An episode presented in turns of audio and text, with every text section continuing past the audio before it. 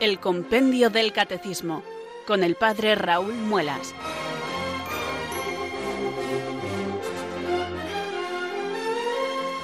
Muy buenas tardes, queridos oyentes de Radio María. Son las 4, las 3 en Canarias. Aquí comienza una nueva edición del programa El Compendio del Catecismo de la Iglesia Católica. Reciban desde Talavera de la Reina un saludo muy cordial del Padre Raúl Muelas, que un día más les habla desde estos micrófonos de Radio María, la radio de la Virgen, la fuerza de la esperanza. Sed todos bienvenidos.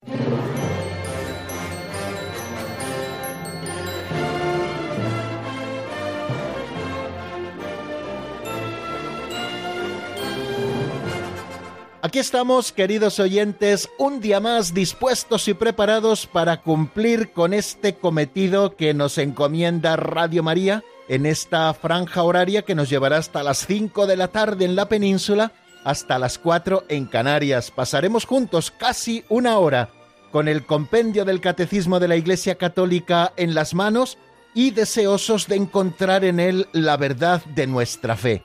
Eh, la Iglesia ha recibido la fe como un depósito para que ella, como buena madre, la enseñe a sus hijos. De esta manera, la Iglesia nos engendra en la fe, nos precede en ella porque ella la ha recibido primero, nos engendra en la fe y también nos ayuda a sostenerla. Y lo hace de mil maneras, de todas las maneras posibles. Una manera eficacísima es con la celebración de los sacramentos. Lo estamos viendo estos días con los temas que estamos tratando a propósito del compendio pero también lo hace la Iglesia el sostener y el alimentar la fe de sus hijos con unos subsidios maravillosos aprobados por ella misma que llamamos catecismos. El Catecismo Mayor de la Iglesia, el que se titula verdaderamente Catecismo de la Iglesia Católica del año 1992, nuestro referente constante, y también este libro de texto que nos acompaña cada día y es al que miramos constantemente, que es el Compendio del Catecismo de la Iglesia Católica un librito pequeño, les digo, eh, tiene apenas pues 250 eh, páginas, pero que es todo un tesoro de doctrina y de verdad para que nosotros aprendamos lo que tenemos que creer, lo que tenemos que celebrar, lo que tenemos que vivir y lo que tenemos que orar. Esas son las cuatro partes en las que se divide siempre el catecismo.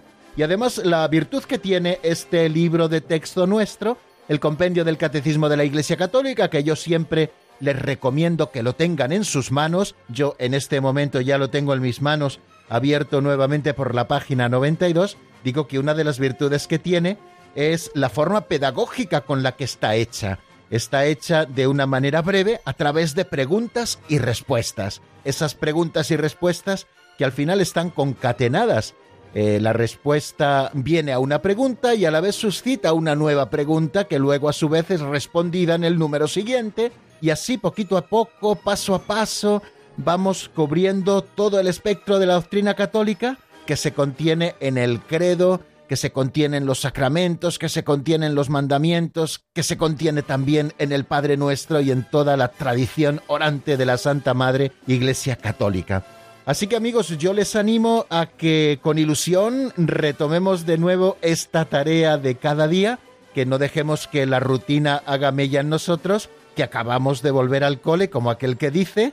Hemos estado bastantes semanas reponiendo programas ya vistos del principio y desde el pasado lunes pues hemos retomado el estudio de los números y vamos avanzando si Dios quiere para cumplir este cometido que es poder ver todo este libro. Pero no se preocupen que no acabamos todavía, ¿eh? que nos quedan muchos números por delante.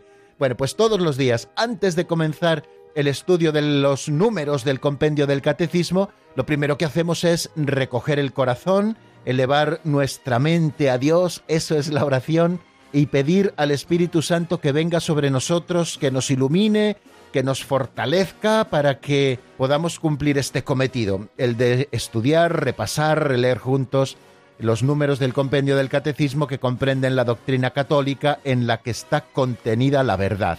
Por eso hoy también les animo a que recemos así. Ven, Espíritu Santo, llena los corazones de tus fieles y enciende en ellos el fuego de tu amor.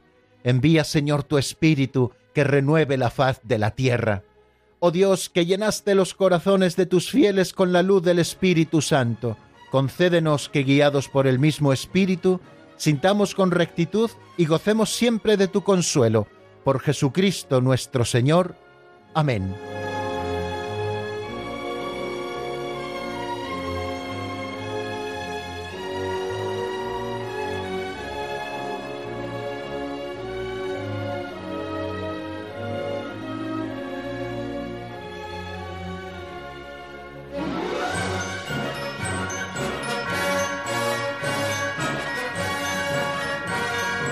Ya saben que la oración, queridos oyentes, por aquello de que es trato íntimo con Dios, nos lleva a la verdadera sabiduría, la que nos permite saborear las cosas de Dios.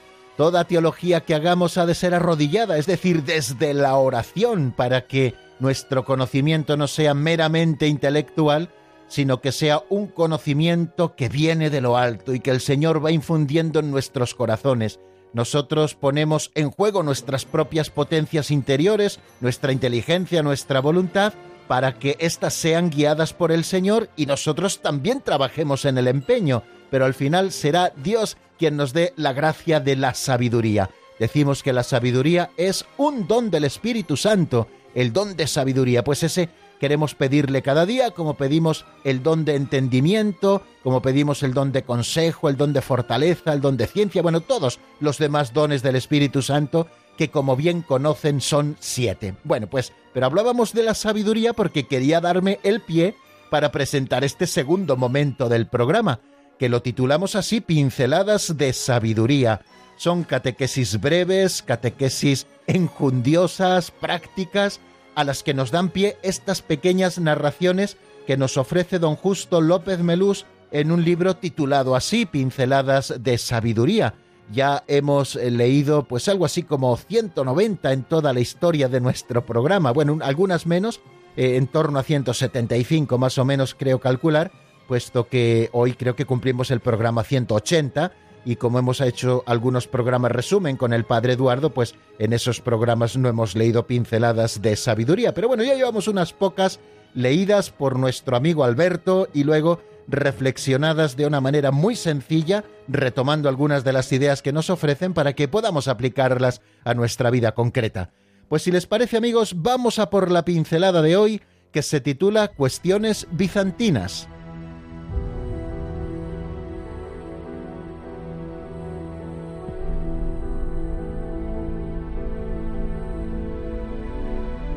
Cuestiones bizantinas.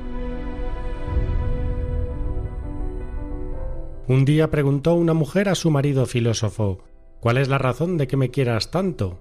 Y el marido replicó Cuando dices tanto, ¿te refieres a la intensidad, a la profundidad, a la frecuencia, a la calidad o a la duración?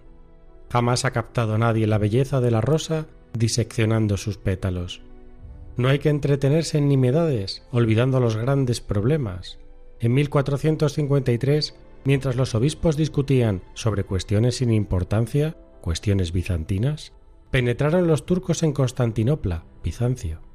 En octubre de 1917 nació la Revolución rusa. Ese mismo mes la Iglesia Ortodoxa rusa discutía apasionadamente acerca del color de la sobrepelliz para las procesiones, si había de ser blanco o morado. Nerón tocaba la lira mientras ardía Roma.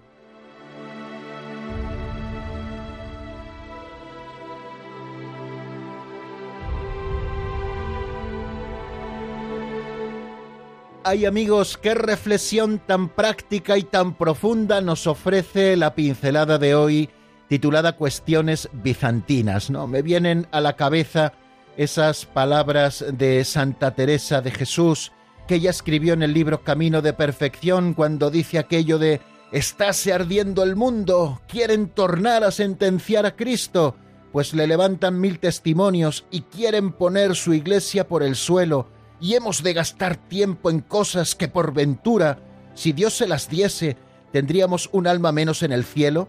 No, hermanas mías, no es tiempo de tratar con Dios negocios de poca importancia. Lo decía Santa Teresa esto a propósito de aquellas personas que a veces se acercaban al locutorio de los conventos reformados por Santa Teresa de Jesús para pedir oraciones por lo que Santa Teresa consideraba nimiedades. Es decir, venían incluso a pedirle para que en tal asunto de dinero le fuese favorable la justicia. Recen, hermanas, por esto. Y dice Santa Teresa, rezo, rezo por ello, claro que sí, pero no creo que el Señor haga mucho caso. Y a sus hermanas les decía, estáse ardiendo el mundo, queridas hermanas, quieren de nuevo tornar a crucificar a Cristo y nosotras no podemos estar en negocios de tan baja importancia, tenemos que ocuparnos de lo verdaderamente importante que es la santidad. Eh, ¿No os parece, queridos amigos, que esto que les estoy diciendo a veces también nos pasa a nosotros? Andamos enfrascados en nuestras pequeñeces, ay que me duele un poco el hombro, ay que esto, ay que lo otro, que me impide hacer esto, que me impide hacer lo otro. A veces queremos ser buenos cristianos y sin embargo nos establecemos eh, unas dietas de mínimo, es decir, para no morirnos de hambre en lo espiritual, pero no vamos a lo máximo, no tendemos a la santidad. Sabemos de la importancia que tiene la Santa Misa, y sin embargo, aunque a veces pudiéramos hiciéramos un esfuerzo, no vamos diariamente a la Santa Misa, Sabemos de la importancia que tiene confesarnos frecuentemente para luchar contra el pecado en nuestras vidas. Y sin embargo, tantas veces nos dejamos llevar por la pereza y pasa una semana, y pasan dos, y pasan tres, y cuatro, y cinco, y seis, y siete semanas, y nosotros con esa pereza porque tampoco nos surge tanto la confesión, y al final nos vamos como adormilando, adormilando en cuestiones pequeñas, y sin embargo la salvación del mundo ahí está. Tenemos en muchísimas ocasiones los seminarios diocesanos aquí en nuestra tierra hispana, eh, vacíos en muchos casos, tenemos las parroquias que no viene gente, la gente ya no conoce a Cristo, ya no le tiene como lo que verdaderamente es, el único Señor de la vida que puede traernos la salvación. Y nosotros a veces en las parroquias estamos enfrascados en negocios pequeñitos, que si esta le bien, que si esta no le bien, que si me han quitado de cantar el salmo, que si me han quitado de cantar este solo, de que si la otra quiere adquirir más protagonismo, de que si el otro quiere gobernarnos a todos, está ardiendo el mundo, queridos amigos, y nosotros estamos enfrascados en cuestiones bizantinas, ¿no?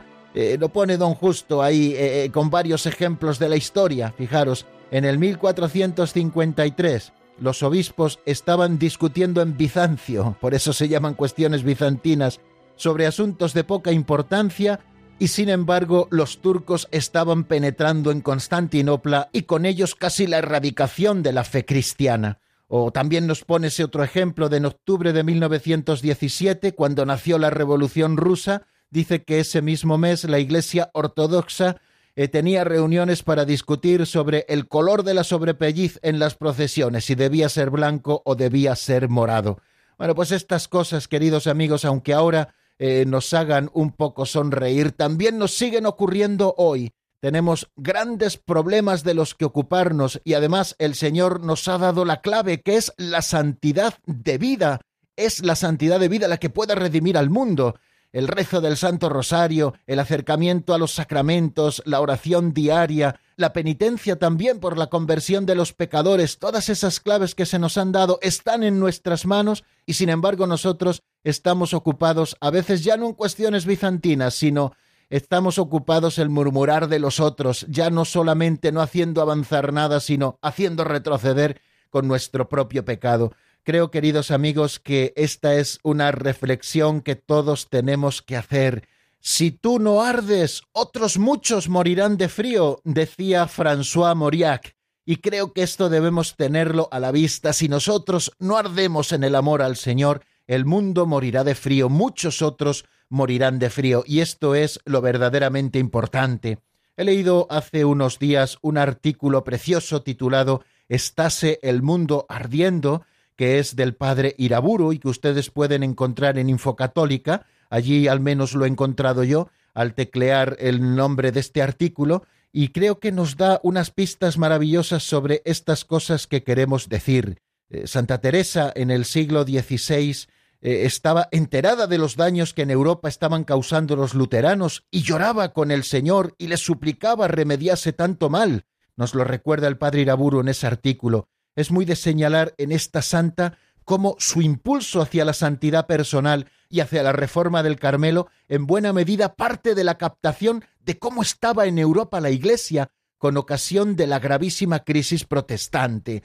Y así lo explica Santa Teresa, paréceme que mil vidas pusiera yo para remedio de un alma de las muchas que veía perder, y como me vi mujer y ruin, imposibilitada para aprovechar en nada en el servicio del Señor, toda mi ansia era que, pues tiene tantos enemigos y tan pocos amigos, que esos fuesen buenos.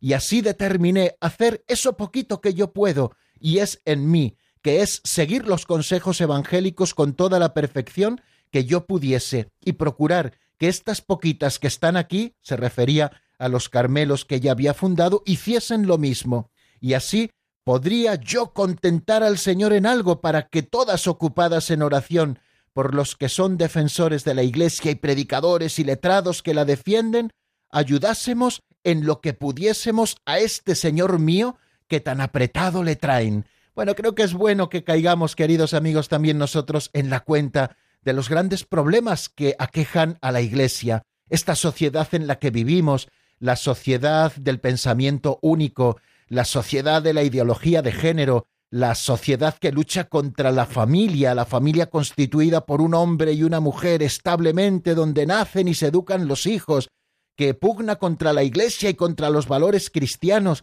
esta descristianización reinante de nuestra sociedad, esta falta de compromiso por parte de aquellos que reciben la vocación a la vida religiosa o al sacerdocio o al matrimonio cristiano, estos son los grandes problemas que aquejan a nuestro mundo, Hagamos cada uno de nosotros lo que podamos, y lo que podemos es determinarnos cada uno de nosotros por la vida de la santidad y por poner los remedios verdaderos. No basta querer, tenemos también que hacer, y el Señor nos empujará a ello. No basta decir tengo que orar, lo que tenemos que hacer es apagar de una vez la televisión y dedicarnos a rezar un rato largo. No basta decir tengo que hacer lectura espiritual porque cuánto bien me hace. Se trata de apagar la televisión y tomar un buen libro de lectura espiritual que te recomiende alguien de confianza y que tú puedas eh, profundizar en el misterio de la vida espiritual. Eh, no se trata de decir tengo que escuchar buenas cosas, buenas conferencias, se trata de apagar la televisión, queridos amigos, y de encender más veces Radio María, se lo digo a ustedes que la tienen encendida en este momento, para poder llenarnos de la doctrina católica, eh, se trata de arder, queridos amigos, para que el mundo no se muera de frío. Y si tú y yo, querido amigo, y los cientos y miles de personas que están escuchando la radio a estas horas con nosotros ardiéramos, el mundo no se moriría de frío y no estaríamos enfrascados en cuestiones bizantinas.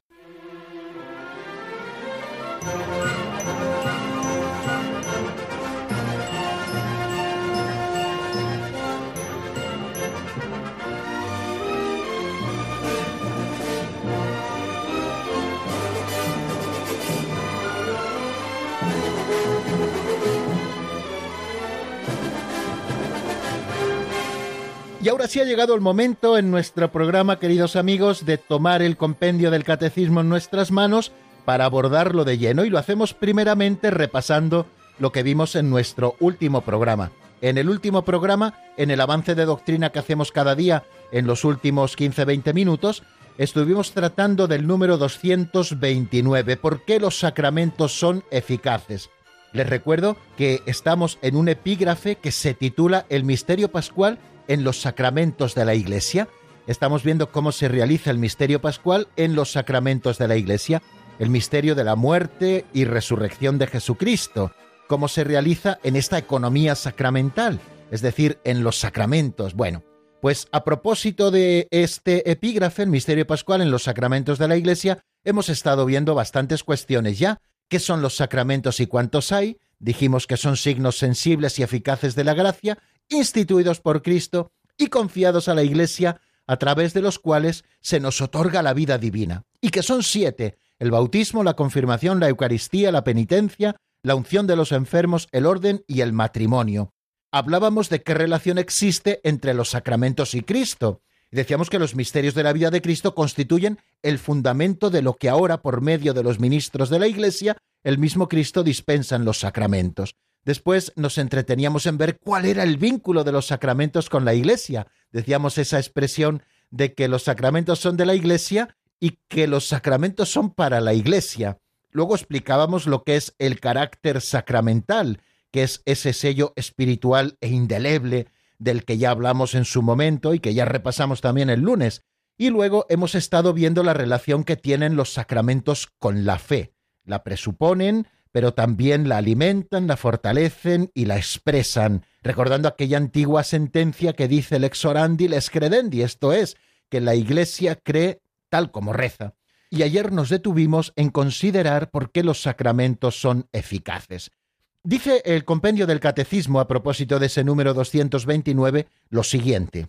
Los sacramentos son eficaces ex opere operato, es decir, por el hecho mismo de que la acción sacramental se realiza. La razón es porque es Cristo quien actúa en ellos y quien da la gracia que significan, independientemente de la santidad personal del ministro. Sin embargo, los frutos de los sacramentos dependen también de la disposición del que los recibe. ¿Por qué es importante eh, que nos detengamos en la eficacia de los sacramentos? ¿Cuándo son eficaces los sacramentos? Bueno, pues podemos responder con la Iglesia que siempre que se realizan como la Iglesia quiere por un ministro sagrado que tiene la intención de hacer lo que hace la Iglesia.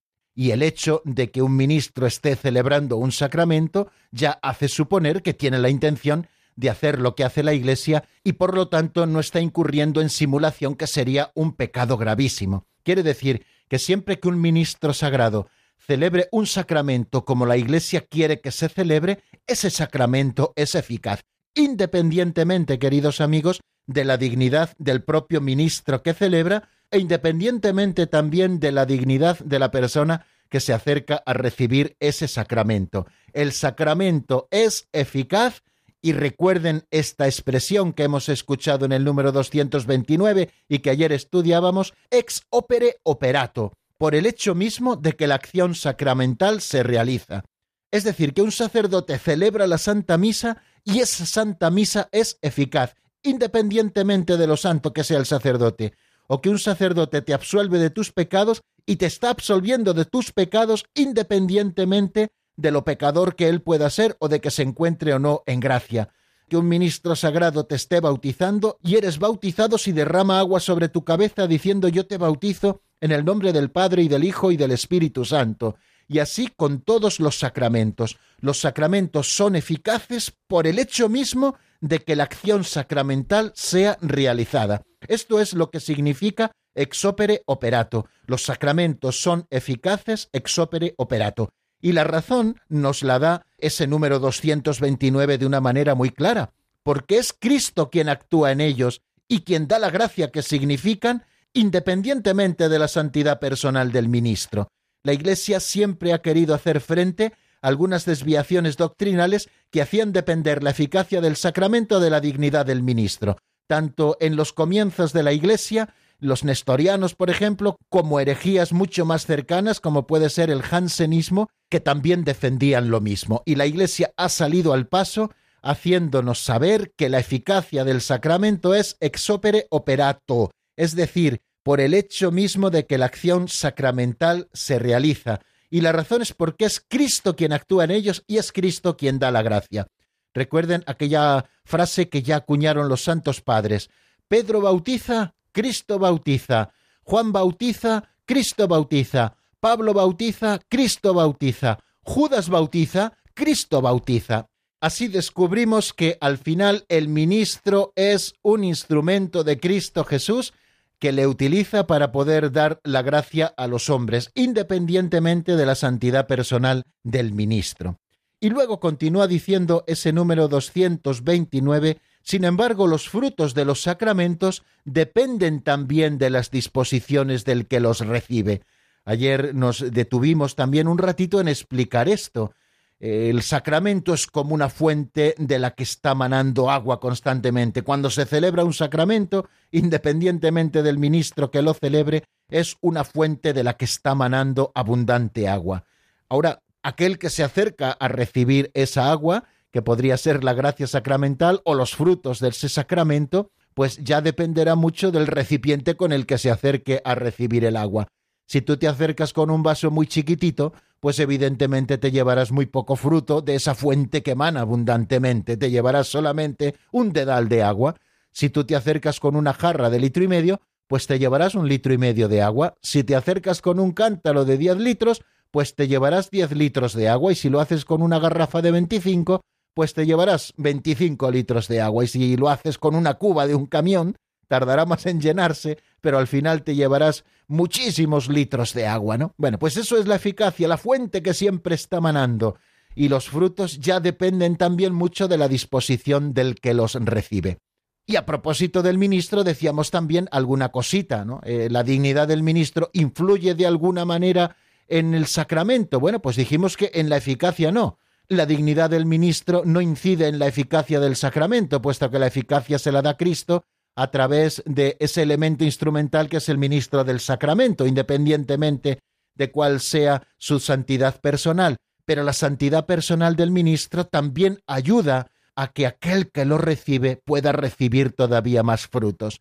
Es decir, cuando tú estás acudiendo a confesarte con un sacerdote santo, con un sacerdote además también sabio, que sabe escuchar, que sabe comprender, que sabe acoger como Cristo, que te dice una palabra de vida, que Él es piadoso y bueno y sabe transmitirte todo eso, pues hace que tú marches del sacramento de la penitencia eh, ya no solamente con el perdón de tus pecados, sino a lo mejor también con el fruto de mucho fervor para querer poner remedio y enmienda a tus males. Bueno, o lo mismo ocurre también con el sacerdote que celebra la Eucaristía. Si es un sacerdote que celebra de manera descuidada, pues como que ayuda poquito a los fieles un poco más distraídos a que se introduzcan en el misterio de la Eucaristía. Sin embargo, si es un sacerdote piadoso, bueno, que celebra recogida, digna y devotamente, pues ayuda también a los fieles a estimular su fe en el sacramento que se está celebrando y a comulgar con mayor fruto. Bueno, en este sentido, en este sentido instrumental, pues el ministro del sacramento influye, por supuesto, en los frutos que pueda recibir aquel que se acerca al sacramento. Por lo tanto, la santidad del ministro no afecta a la eficacia, sino que en todo caso afectaría al fruto. Ayer les recordaba una oración de la liturgia mozárabe que no les citaba de memoria porque no me la sé, pero sí la idea y, la, y, que yo suelo rezarla también siempre que me voy acercando al altar. Más o menos vengo a decir lo siguiente, Señor, haz que celebre con tal fervor tus sagrados misterios que todo ello repercuta en provecho del pueblo santo de Dios. Es decir, que el fervor del que está celebrando la Eucaristía ayude también al pueblo santo de Dios a vivir con fervor los sagrados misterios y por lo tanto a disponerse para recibir con mayor fruto ese sacramento que de por sí ya es eficaz. Bueno, pues ahí lo tienen, queridos amigos. La eficacia de los sacramentos son eficaces, hemos dicho, ex opere operato, por el mismo hecho de que la acción sacramental se realiza, porque es Cristo quien actúa en los sacramentos y quien da la gracia que significan, no el ministro, es Cristo, que lo hace a través de ese elemento instrumental que es el ministro sagrado. Independientemente nos dice el catecismo de la santidad personal del ministro, que sólo influye instrumentalmente en el fruto eh, que puedan recibir los fieles si él está verdaderamente dispuesto y santamente preparado para la celebración del misterio. Y también nos dice ese número 229, sin embargo, los frutos de los sacramentos dependen también de las disposiciones del que los recibe, y las disposiciones recuerde que son pues el vasito con el que nosotros nos acercamos a recibir el agua que emana abundantemente de la fuente. Bueno, pues hasta aquí, queridos amigos, el resumen de lo que vimos en nuestro día de ayer. Vamos a detenernos un poquito en la palabra y vamos a escuchar este tema de alfareros que se titula Te pido y que está sacado del álbum Ha llegado el día. Enseguida estamos nuevamente juntos para seguir avanzando en el estudio del compendio.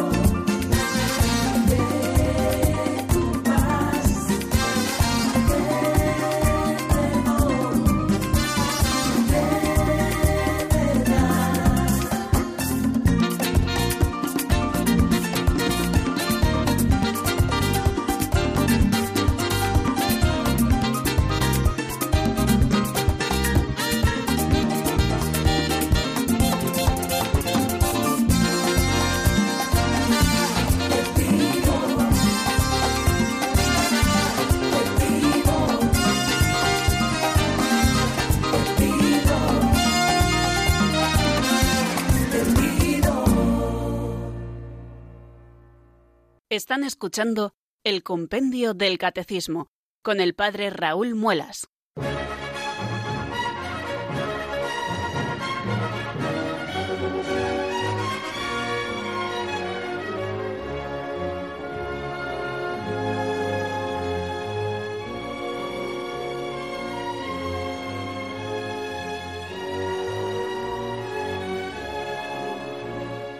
Continuamos, queridos amigos, en la sintonía de Radio María. Esto es el compendio del Catecismo y como bien les recuerda esa locución previa, les habla el padre Raúl Muelas desde Talavera de la Reina, que con mucho gusto les acompaña en esta relectura que hacemos juntos del compendio del Catecismo de la Iglesia Católica. Hemos estado repasando el número 229. Ya saben que hacemos ese efecto cangrejo todos los días Después de la catequesis práctica, que es la pincelada de sabiduría, volvemos a repasar todo lo que vimos en el día anterior. Es como dar un pasito atrás para afianzar un poquito nuestros conocimientos y de esta manera poder seguir un paso más adelante y darle en firme. Y nos encontramos después del 229, como ustedes saben contar, casi no hace falta ni decírselo, con el número 230. Y este número 230 que se encuentra dentro de ese epígrafe al que antes hacía alusión el misterio pascual en los sacramentos de la Iglesia, se pregunta por qué los sacramentos son necesarios para la salvación. Hablábamos antes de la eficacia, hablábamos anteriormente incluso de la relación que los sacramentos tienen con la fe, y ahora se pregunta sobre la necesidad de los sacramentos para la salvación. ¿Necesitamos los sacramentos para salvarnos? Bueno, pues vamos a escuchar qué es lo que nos dice la doctrina católica en ese número 230, por qué los sacramentos son necesarios para la salvación. Nos lo cuenta Marta Jara Martínez.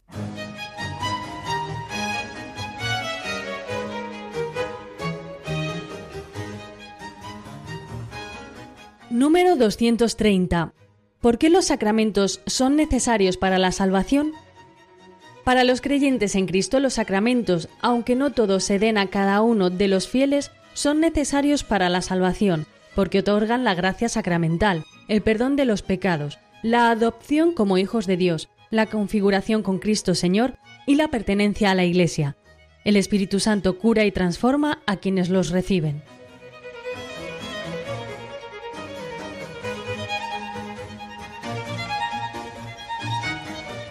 De una manera muy clara, como siempre, nos lo dice el compendio del Catecismo. Para los creyentes en Cristo, acabamos de escucharlo, los sacramentos, aunque no todos se den a cada uno de los fieles, son necesarios para la salvación, porque otorgan la gracia sacramental, el perdón de los pecados, la adopción como hijos de Dios, la configuración con Cristo Señor y la pertenencia a la Iglesia.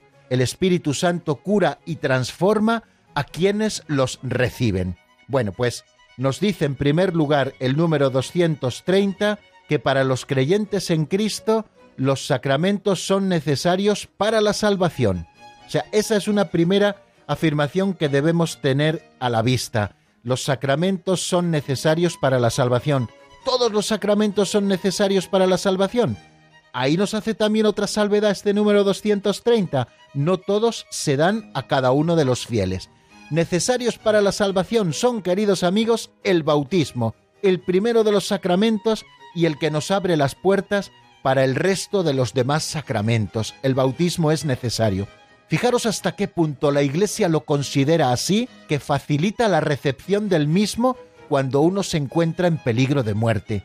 Ya sabemos que el ministro ordinario del sacramento del bautismo es el diácono, es el presbítero o es el obispo. Pero en caso de extrema necesidad por el peligro de muerte, cualquier persona, incluso no católica o no cristiana, puede bautizar a un no bautizado, eh, queriendo hacer lo que hace la Iglesia, o sea, uniéndose a la intención de la Iglesia y diciendo las palabras que configuran o que constituyen el bautismo. El nombre de la persona, yo te bautizo en el nombre del Padre y del Hijo y del Espíritu Santo, derramando tres veces agua común sobre la cabeza de aquel que está siendo bautizado. Y ese bautismo es tan válido como si lo administrara el mismísimo Santo Padre de Roma. ¿Por qué? Porque la Iglesia facilita las cosas porque este sacramento sí que es necesario para la salvación. Dijimos que el sacramento del bautismo es el que nos abre las puertas de la Iglesia, el que nos introduce en la familia de los hijos de Dios, el que nos regenera en la nueva vida en Cristo, el que borra el pecado original, en definitiva, el que nos abre las puertas del cielo. Este sacramento es necesario, queridos amigos, para nuestra salvación. También es necesario el sacramento eh, de la penitencia para que nos sean perdonados aquellos pecados mortales cometidos después del bautismo. Aquel que ha pecado necesita para reconciliarse con Dios y por lo tanto obtener la salvación, recibir el sacramento de la penitencia. Fijaros si es importante también la recepción de este sacramento que la Iglesia nos pide que al menos una vez al año, en peligro de muerte, y si se ha de comulgar, confesemos los pecados mortales cometidos después del bautismo o en otros casos desde nuestra última confesión realizada, ¿no? O sea que el sacramento de la penitencia también es necesario para que se nos perdonen los pecados cometidos después del bautismo. Luego tenemos el sacramento de la Eucaristía. El sacramento de la Eucaristía es necesario también para nuestra vida cristiana. Aquel que no se alimenta bien preparado, ojo siempre, ¿eh? bien preparado siempre, del cuerpo y de la sangre de nuestro Señor Jesucristo, dándole el auténtico valor, recibiendo la comunión con fe, aquel que no se nutre del cuerpo y de la sangre del Señor, difícilmente podrá recorrer la peregrinación hasta el cielo. Por eso el Señor ha instituido el sacramento de la Eucaristía para que podamos nutrirnos del mismo Dios y poder avanzar por el camino de la santidad. Yo diría que estos tres sacramentos son los más necesarios. El primero de todos, el más necesario, el que nos abre las puertas a todos los demás, es el bautismo. También el sacramento de la penitencia para perdonar los pecados cometidos después del bautismo. Y luego el sacramento de la comunión para alimentarnos del Señor y podernos nutrir y seguir avanzando en el camino de la vida hacia el cielo, es decir, en el camino de la santidad. Estos sacramentos, a los que he hecho referencia como los más necesarios, nos otorgan la gracia sacramental, nos dan el perdón de los pecados, la adopción como hijos de Dios, la configuración con Cristo Señor y la pertenencia a la Iglesia. Y a través de ellos el Espíritu Santo cura y transforma a quienes los recibe. ¿Y qué decimos de los demás sacramentos? Ahí nos ha quedado, por ejemplo, el sacramento de la confirmación, el de la unción de los enfermos, el del orden sacerdotal y el del matrimonio, ¿no? ¿Qué pasa con esos otros sacramentos? ¿Son necesarios? Podríamos decir que todos estos otros sacramentos, estos cuatro últimos a los que me estoy refiriendo, acrecientan la gracia, por tanto sería muy conveniente recibirlos. Pero no todos los sacramentos son necesarios para todas las personas, porque algunos de esos sacramentos, especialmente los que calificamos como sacramentos sociales, es decir, el orden sacerdotal y el matrimonio, responden a una llamada especial de Dios, y esa llamada no es para todos, si yo recibo, por ejemplo, el sacramento del matrimonio, me estoy excluyendo del sacramento del orden, y si yo recibo el sacramento del orden sacerdotal, me estoy excluyendo de recibir el sacramento del matrimonio, ¿no? Bien, pues aquí tenemos, queridos amigos, unas pistas para comprender la necesidad de los sacramentos. Necesario, ante todo, el bautismo, que es el que nos reconcilia con Dios, borra el pecado original, nos hace miembros de la familia de la Trinidad, nos introduce de lleno en la Iglesia, somos por lo tanto miembros vivos de la Iglesia, recibimos la gracia, es el primero de los sacramentos. Y esto se pone de manifiesto que es el más importante y necesario por la facilidad que la Iglesia da para recibirlo y por la recomendación también que la Iglesia hace incluso en el Código de Derecho Canónico de que los niños sean bautizados quam primum, es decir, cuanto antes, es verdad que ya los niños no corren tanto peligro como hace muchos años, ¿no? Ahora parece que todo es más estable en cuanto a la salud, pero no, no, no queramos, queridos amigos, en honor de no sé qué cosas o de preparar una fiesta mayor, demorar el bautismo de los hijos, ¿no? Cuanto antes los hijos pequeñitos, cuanto antes reciban la gracia del Señor, se les borre el pecado, sean hechos miembros vivos de la Iglesia, cuanto antes, Estoy hablando de los primeros días después de bautizados y no hay por qué abandonar las buenas cosas, las buenas costumbres que siempre se tuvieron en la iglesia, Juan primum, ¿no? Y ya saben que en caso de necesidad de peligro de muerte, cualquier persona, incluso no creyente o incluso no cristiana, puede bautizar a uno que desea ser bautizado. Tiene que derramar agua sobre su cabeza tres veces diciendo esas palabras, yo te bautizo en el nombre del Padre y del Hijo y del Espíritu Santo, y querer hacer lo que hace la Iglesia. Con eso es suficiente para que la persona quede bautizada. Y el sacramento de la penitencia, necesarísimo, queridos amigos, para que se nos perdonen los pecados cometidos después del bautismo. Y el sacramento de la Eucaristía, necesario para poder seguir adelante en el camino de la vida, nutrirnos del Señor, que el Señor vaya ganando en nosotros terreno al Espíritu del mundo para cristificarnos, ¿no? El referente principal de nuestra vida es la Eucaristía, donde no solo encontramos la gracia, como nos dice el concilio, sino también al mismo autor de la gracia, queridos amigos.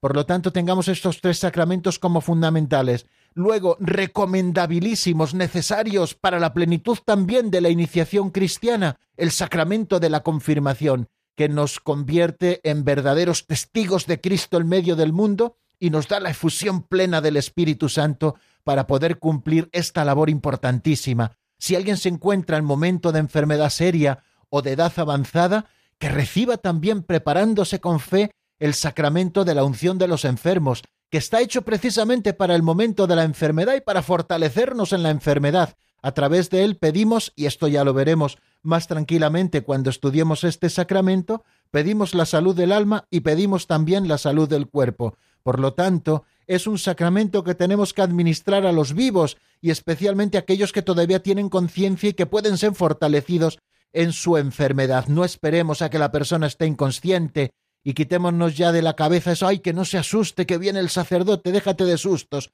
Más susto es llegar en el momento de la muerte después y que te encuentres que no te ha dado tiempo a prepararte para estar en la presencia de Dios, ¿no? No privemos de los sacramentos aquellos que los necesitan. Y luego esos dos sacramentos sociales son necesarios en la medida en que somos llamados por el Señor a una determinada vocación en la Iglesia. Por lo tanto, no todos los sacramentos son para todos, especialmente referidos a estos dos últimos o aquellos eh, que se administran en una circunstancia determinada de la vida, como es la enfermedad, pero sí aquellos sacramentos, esos tres primeros de los que les hablaba, bautismo, sacramento de la penitencia, Eucaristía, y me atrevería a decir también que el sacramento de la confirmación, que no es necesario absolutamente para la salvación, por supuesto, pero sí que es recomendabilísimo para poder cumplir nuestra misión en medio del mundo, siendo planificados por la presencia del Espíritu Santo en nosotros. Pues hasta aquí la explicación de nuestro programa de hoy, queridos amigos. Solo me queda recordarles el número de teléfono que es el 91005 9419 910059419. Pueden ir ustedes marcando mientras escuchamos un tema de Alonso Sanabria que se titula Te glorifico y que está sacado del álbum Cámbiame por dentro. Espero sus llamadas y les atendemos dentro de un par de minutos.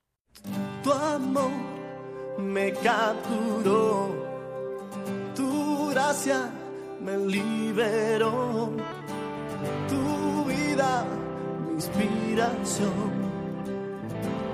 te glorificó.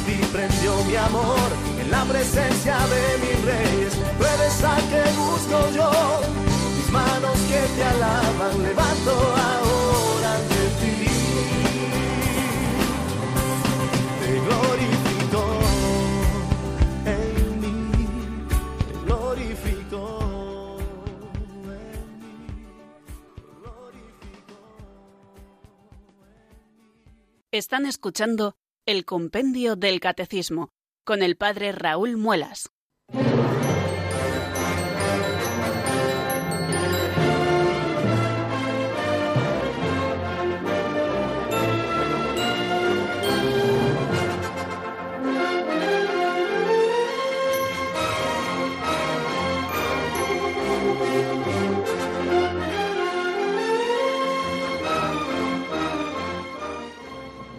Once minutos nos separan de las cinco de la tarde en la península, de las cuatro en Canarias y abrimos en este momento los eh, teléfonos del programa.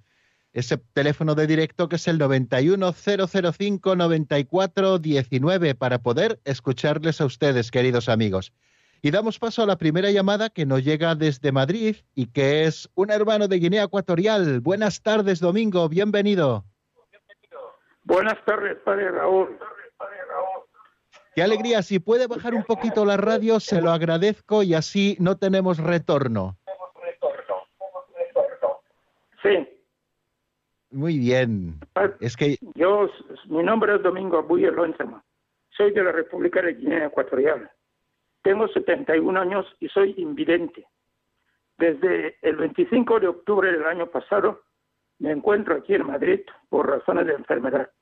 Durante este tiempo, la Radio María me ha servido de base para mi información y especialmente para mi formación, por cuanto que me ha hecho renovar los conocimientos que los sacerdotes católicos en su labor de cristianización y evangelización de mi país me dieron de la religión católica. Por eso, Padre Raúl, le felicito a usted, le felicito al Padre Miguel Ángel y a todos los que hacen los programas de Radio María. No sé si tengo palabras suficientes para expresarles la- el, la- el aporte que han hecho para que yo pueda recuperar mis conocimientos que me dieron cuando era niño. Permítame, Padre, felicitarle a usted y a todos sus compañeros. Permítame que felicite a Radio María Guinea Ecuatorial y a su director, el Padre Andrés, porque ellos hacen también una labor semejante con los cuales yo sigo cuando estoy en mi país. Y muy especialmente por el programa que hicieron con ocasión del 50 aniversario de la independencia de mi país. Les felicito por ese programa. Muchísimas gracias, querido Domingo, por esta llamada tan reconfortante para todos. Eh, yo creo que podíamos suscribir muchísimos de los oyentes y tantísimos voluntarios, como también hacemos Radio María, estas palabras tan preciosas y tan precisas que usted nos está dirigiendo, ¿no? Que con sus 71 años y con los problemas grandes de visión que nos comentaba, pues usted puede seguir recibiendo esa formación sin salir de casa, solo prendiendo la radio, ¿no? Y todo esto gracias a este regalo del cielo y este regalo de la Virgen, que es Radio María. Eh, yo le agradezco muchísimo sus palabras y yo también quisiera agradecerle a usted y a tantísimos oyentes, que en definitiva, junto con la Virgen, son los protagonistas de nuestra radio, el que estén al otro lado del receptor para, para recibir la sana doctrina que Radio María siempre nos ofrece en este programa que es el Compendio del Catecismo, en la explicación del Catecismo de la Iglesia Católica que se nos ofrece también todas las mañanas, en Sexto Continente por parte de don José Ignacio Munilla y en todos los demás programas, eh, más de 150 que se emiten en nuestra parrilla de programación, donde intentamos eh, ofrecerles lo mejor que tenemos y lo mejor que tenemos es el Evangelio. Yo creo que es buen momento de felicitarnos todos gracias a esta llamada de domingo, nuestro amigo guineano eh, que nos daba estas palabras de agradecimiento y que también nos dan pie para que yo también pueda agradecerles a todos ustedes el que estén ahí y el que juntos hagamos realidad este regalo de la Virgen que es Radio María. Y después de hablar con Domingo, nos vamos hasta Ávila, donde nos espera Fuensanta. Muy buenas tardes, bienvenida querida amiga. Eh, buenas tardes. bueno, pues yo también le quiero felicitar porque usted tiene, gracias por ese entusiasmo que siempre nos eh, nos da y que no, que tiene siempre para explicar así una explicación y a mí me encanta porque nos, nos informa y nos forma sobre todo, ¿no? Y nada, bueno, pues sobre todo era preguntarle a ver qué le parece a usted la opinión, porque muchas veces que hablo yo así con algunos familiares o amistades, pues de los sacramentos que se reciben respecto a las comuniones y, matrimonios, que muchas veces es pues como, no sé, lo, le reciben, pero vamos, como más por el día de, del estreno del traje, de los regalos, de, del protagonismo de, de, ese día, como por ellos, ¿no? o sea, no por el sacramento en sí, ¿no? Y claro, muchas veces me dicen, pues eh, claro, porque como que tienen la culpa también un poco la iglesia de que lo permiten, porque luego sí, van a, le hacen el sacramento, pero luego se olvidan de lo que realmente eso significa o a, a lo que se comprometen. y Entonces, pues a ver qué le parece a usted eso. Y muchas gracias por, por todo. un abrazo. Muy bien, yo le agradezco mucho que nos dé pie a hacer algún pequeño apunte sobre esto que que pregunta y que creo que es importante, ¿no? Es verdad que muchas veces vemos todo ese aparato externo y mundano eh, que se ha edificado en torno, pues precisamente quizá a estos dos sacramentos a los que usted hacía especialmente alusión, las primeras comuniones, eh, con esos regalos eh, totalmente desacompasados y que aturden al pobre niño, o con esas fiestas tan grandes en que a veces tiene hasta que empeñarse la familia, ¿no? Es verdad que tenemos que alegrarnos y tiene que haber regalos para el niño que ese día ha recibido a Jesús por primera vez. Pero es una ocasión fantástica, pues, para educar también en la sobriedad, tanto en los regalos como en la manera de celebrarlos y no entrar en esa pugna. Y, tenemos que intentar seguir formando el corazón de los padres, especialmente para que no quiten de lo fundamental el corazón de los niños, sobre todo a la hora de la primera comunión.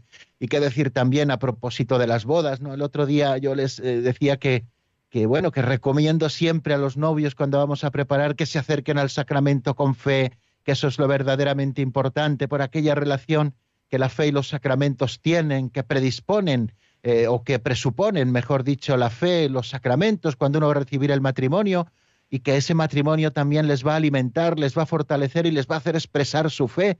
Y a veces, bueno, pues se quedan quizá a veces en lo accesorio, en lo, en lo que está por fuera, ¿no?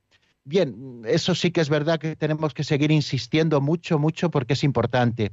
Ahora bien, también es cierto que la Iglesia eh, no puede negar sacramentos aquellos que de una manera sincera y sencilla se los piden y reciben la formación al menos básica que la Iglesia eh, pues eh, pide para la recepción de, esos sacramentos. Bien, pues tenemos que saber compaginar estas dos cosas y yo creo que la clave está en la formación, en la formación, en poner a los, quieren, a los que quieren recibir sacramentos delante del Señor, etcétera. Bueno, tenemos que ir terminando porque se nos acaba el tiempo. Qué, cortito se nos hace, ¿verdad? Bueno, pues les doy la bendición y mañana, si les parece, seguimos. La bendición de Dios Todopoderoso, Padre, Hijo y Espíritu Santo, descienda sobre vosotros y permanezca para siempre. Amén. Hasta mañana, si Dios quiere, amigos.